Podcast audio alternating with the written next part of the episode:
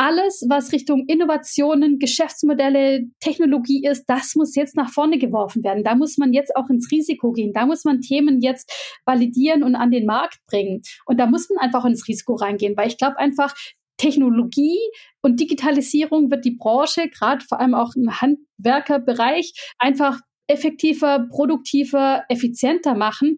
Und da müssen wir hin. Ich liebe es zu validieren. Das sagt mein heutiger Gast. Und genau das zeichnet sie aus in ihrem Job. Denn sie verantwortet das Venture Building bei RealPaste, deren Zielsetzung es ist, Geschäftsmodelle von morgen in der Baubranche zu validieren und diese schnell auszugründen. Und das kann sie.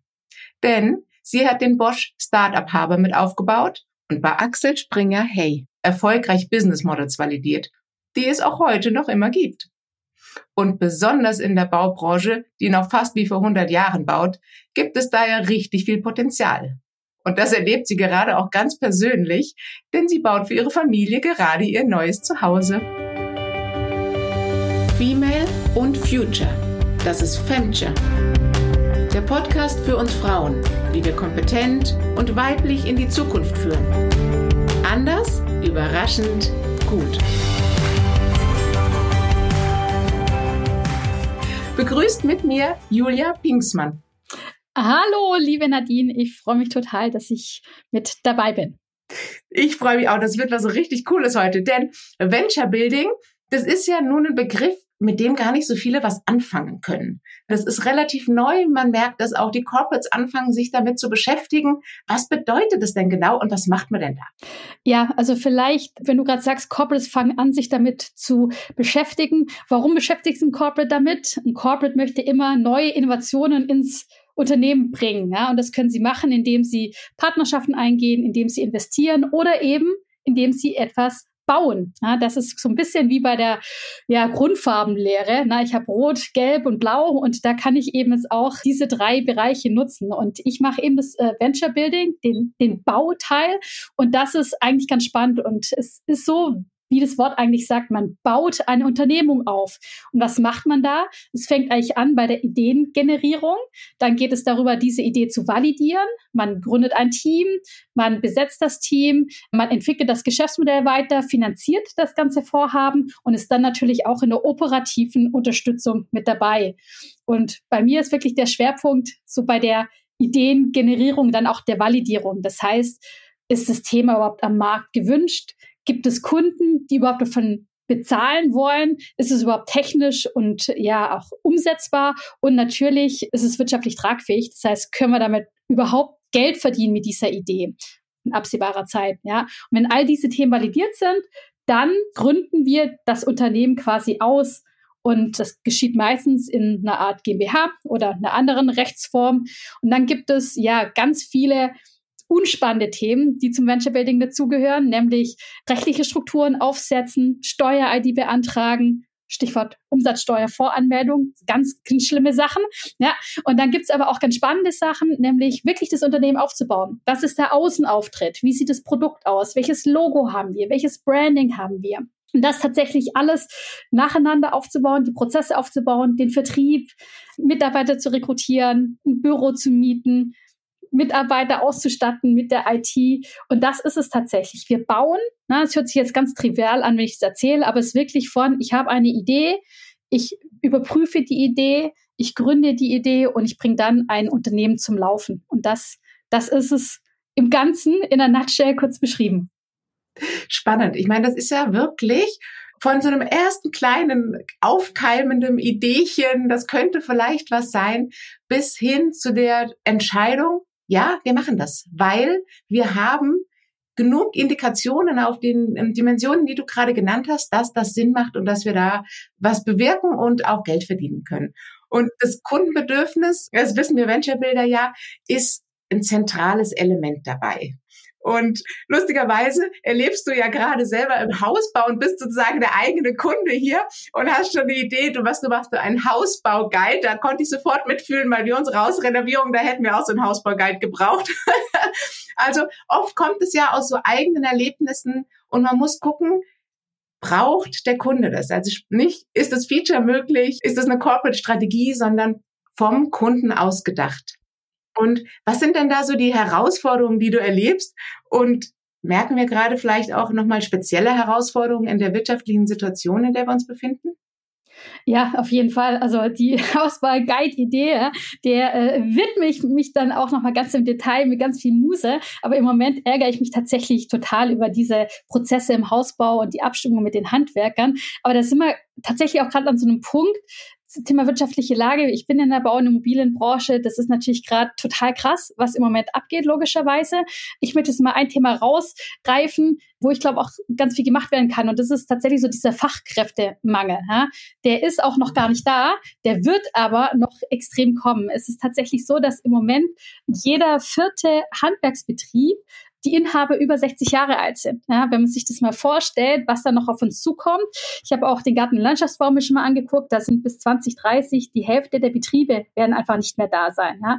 Und ich glaube, da haben wir einfach in der wirtschaftlichen Lage gerade wirklich ein Problem. Ja. Und das wird erst noch kommen. Ja. Für mich als Venture Builder heißt es aber wirklich alles, was Richtung Innovationen, Geschäftsmodelle, Technologie ist, das muss jetzt nach vorne geworfen werden. Da muss man jetzt auch ins Risiko gehen. Da muss man Themen jetzt validieren und an den Markt bringen. Und da muss man einfach ins Risiko reingehen, weil ich glaube einfach, Technologie und Digitalisierung wird die Branche, gerade vor allem auch im Handwerkerbereich, einfach effektiver, produktiver, effizienter machen. Und da müssen wir hin. Wir müssen jetzt neue Geschäftsmodelle entwickeln, neue Produkte, die auch CO2-neutraler sind, ja, einen Prozess entwickeln, dass man einfach ressourcenschonender bauen kann. Ja. Und ich glaube, da kann man als Venture Builder wirklich aktiv werden und auch gerade diesen traditionellen Bauunternehmen wirklich mit dieser Digitalexpertise, mit diesem schnellen, frühen Validieren helfen.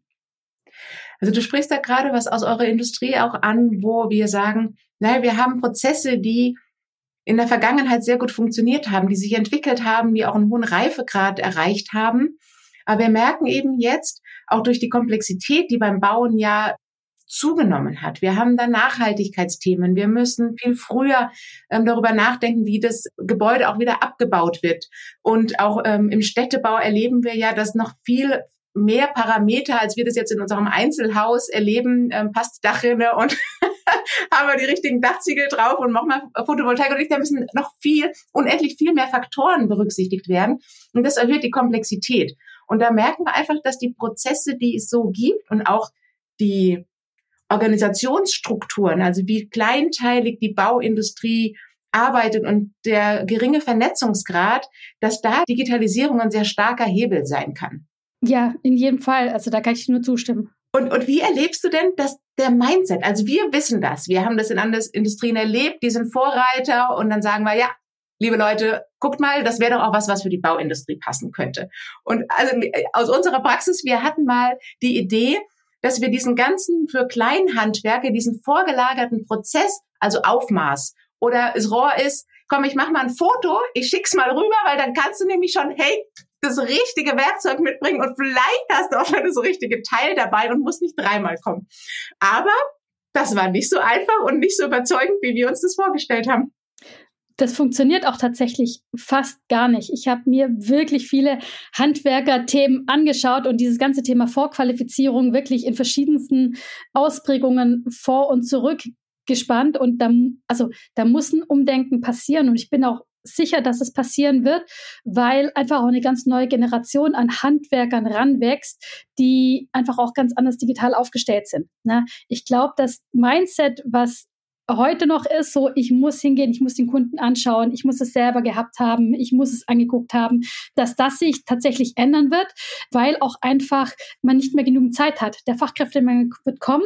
Ich habe keine Zeit mehr, den ganzen Tag, sag ich mal, Vorqualifizierungen machen und mir jeden Garten einmal anzuschauen und zu gucken, ob mir der Inhaber passt oder nicht, sondern das Problem ist nicht die Anzahl der Aufträge, sondern welche sind die richtigen Aufträge für mich. Und ich glaube, da kann Digitalisierung und Vorqualifizierung wirklich helfen und eine Effizienzsteigerung mit reinbringen, weil dann der Handwerker für sich auch sagen kann, ist es ein Auftrag, der für mich relevant ist, ja oder nein? Ja, und hat so einfach die Möglichkeit, seine Zeit effektiver zu nutzen. Ja, und da wird auf jeden Fall ein Mindset-Shift kommen, der muss kommen und ohne den geht's einfach nicht, ja. Aber gleichzeitig muss halt auch so ein bisschen ein Mindset-Shift bei den Unternehmen auch kommen. Ja? Man muss ein bisschen aus seiner Komfortzone raus ja? und man muss auch ein bisschen mehr Vertrauen in die neuen digitalen Tools haben und man muss wirklich diese neuen Prozesse, ich sage mal so, embracen, ja? weil sonst funktioniert es nicht. So ein bisschen the best of both worlds, da müssen auch die großen Unternehmen bereit sein und die Handwerksbetriebe quasi äh, einen Schritt in die richtige Richtung zu gehen. Genau. Und wir erleben es ja auch, wenn wir diese Ventures aufbauen, da braucht es auch nochmal so einen anderen Mindset da dran zu gehen. Es ist ein anderer Mindset als in bestehenden Organisationsstrukturen, wo die Prozesse laufen, wo die Verantwortlichkeiten alle fix sind, sondern man muss da ja ganz hemdsärmelig dran gehen, so wie du es auch beschrieben hast, ja, also Director Venture äh, Builder äh, Manager, da denkt man, ja genau, ganz oben, jetzt kann ich da von oben runter, aber es ist ja nicht so, man ist nee, ja wirklich mit drin. Ja. Und steht dann auch bei den Kundeninterviews bereit. Was ist denn das für ein Mindset, den man als Venture-Builder oder als Validierungsliebhaber braucht? Ah, ich sag immer, äh, get shit done. Äh, ich weiß gar nicht, ob ich, ob ich shit sagen darf. Ne? Aber das ist wirklich, also Commitment, Passion, unternehmerisches Denken, knietief reingehen. Ja? Und ich glaube, das ist das, was es wirklich braucht. Man muss aus dieser Komfortzone rausgehen, man muss mit den Kunden wirklich sprechen, auch wenn man wirklich so ein MVP, so einen ersten, was nicht, Click-Dummy, Fake-Dummy hat. Man muss so früh wie möglich rausgehen und das Kundenfeedback einholen, weil sonst funktioniert das nicht. Und ich glaube, das machen ganz viele halt nicht. Die haben eine coole Idee, sitzen aber in ihren überspitzt gesagt, ihren Büros an ihrem Schreibtisch äh, in ihrem Anzug und machen sich coole Gedanken, aber sprechen tatsächlich nie mit dem Kunden draußen. Ne? Und ich meine, ähm, da muss man auch wirklich aus seiner eigenen Komfortzone rausgehen. Ich hatte mal ein Thema, wo wir ein Geschäftsmodell hatten für Trucker. Ja? Da habe ich zwei Tage auf einem Trucker-Parkplatz verbracht. Ja? Da kann man sich jetzt nicht vorstellen, was ich da als äh, blonde Frau zugegebenermaßen auch äh, quasi mitbekommen habe. Logischerweise hatte ich ein Vielfaches der Interviews geführt als mein Kollege, der zur gleichen Zeit auf dem Trucker-Parkplatz unterwegs war. Aber die Insights, die wir da generiert haben, da war es halt danach komplett klar, dass das, was wir uns eigentlich ausgedacht haben, komplett an der Realität vorbeigeht. Ja, und dass man eigentlich da so ein Pivot, und das ist auch total wichtig, sich das Geschäftsmodell nochmal neu überlegen muss, was brauchen die tatsächlich die Kunden, was ist wichtig für die und das dann eben umsetzen. Ne? Und ich glaube, das ist eben total wichtig. Und da haben viele ein richtiges Problem mit, einfach so den Telefonhörer in die Hand zu nehmen und einfach mal Leute anzurufen und zu fragen. Ne? Raus aus der Komfortzone, Sachen wirklich einfach umsetzen, machen, machen, machen, machen. Genau, und mit was, was nicht fertig ist und nicht perfekt ist, sich traut, schon mal rauszugehen, sich halb zu blamieren, weil man die gefühlt blödesten Fragen der Welt stellt. genau. Aber das ist wichtig, ja? weil dann habe ich vielleicht nur zwei Tage da rein investiert in die Webseite oder in den Click-Dummy und kriege wertvolles Feedback. Wenn ich jetzt vier Wochen ein perfektes Ding hinsetze, dann habe ich echt viele Ressourcen verschwendet und nachher sagen die Kunden, nee, ist total doof. Und meistens hat man wirklich mit so einem ganz einfachen Click-Dummy, mit einem ganz einfachen ersten manchmal mache ich auch Scribbles und gehe mir den Scribbles einfach raus und sage, so könnte ich mir das vorstellen. Da kriegt man meistens auch schon relevanten Input, den man dann einfach ganz schnell nutzen kann, um zu iterieren, um dann eben ein besseres Produkt zu bauen. Liebe Julia, von blonder Frau zu blonder Frau. Gibt's was, wo du sagst, da sind wir Frauen vielleicht schon ganz schön gut, wenn es ums Thema Innovation geht? Ja, ich glaube, wir haben schon hat es aber so ein bisschen klischeehafter, aber ich glaube schon, dass wir ein bisschen besser zuhören können und gerade auf dieser Kundenseite uns manchmal ein bisschen empathischer in die Kunden reinversetzen können. Ne? Das ist wirklich ist maximal klischeehaft, weil ich kenne auch Kollegen, die können es gut, aber ich kenne halt viele Frauen, die es einfach einen Ticken besser machen. Und ich glaube, wir denken einfach anders, wir vernetzen uns anders, wir tauschen uns anders aus.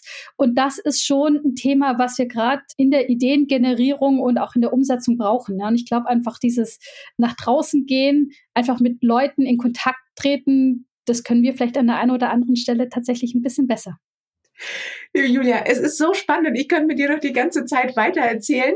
Wenn heute dein Wunschtag wäre, wenn die Fee käme und sagt, Julia, du hast einen Wunsch frei, was wäre das für dich? Oh, da ähm, bin ich tatsächlich zurzeit extrem melancholisch, weil ich finde, wenn ich mir die Welt angucke, was da aktuell echt alles passiert, also angefangen Ukraine, jetzt Israel, ähm, kürzlich die Wahlergebnisse und dann sitze ich in Berlin bei 25 Grad im Oktober.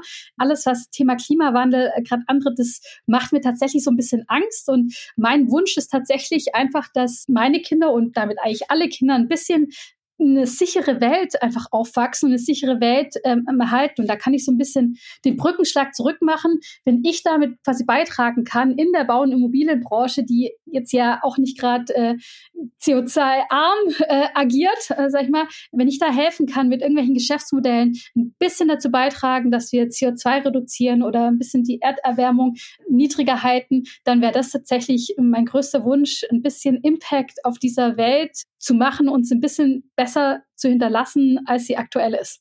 Ich glaube, viele Frauen, die wir jetzt hier zuhören, die stimmen dazu. Also wir gucken mit dem gleichen Blick und der gleichen Besorgnis da drauf und sagen, wie geht's unseren Kindern, wenn die in dem Alter sind, in dem wir jetzt sind? Und das finde ich auch das Schöne im Innovationsbereich, dass wir darüber nachdenken. Ähm, und ähm, ich mache gerade eine Fortbildung bei Harvard zu Sustainable Innovation und die haben eine Studie gemacht und haben analysiert, wenn sie in einem Ökosystem, also in einem Innovationsökosystem, nur das Thema Sustainability trainieren, dauert es gar nicht lange, bis die Anfrage kommt, wie setzen wir das dann um? Wie bauen wir Startups? Wie machen wir das?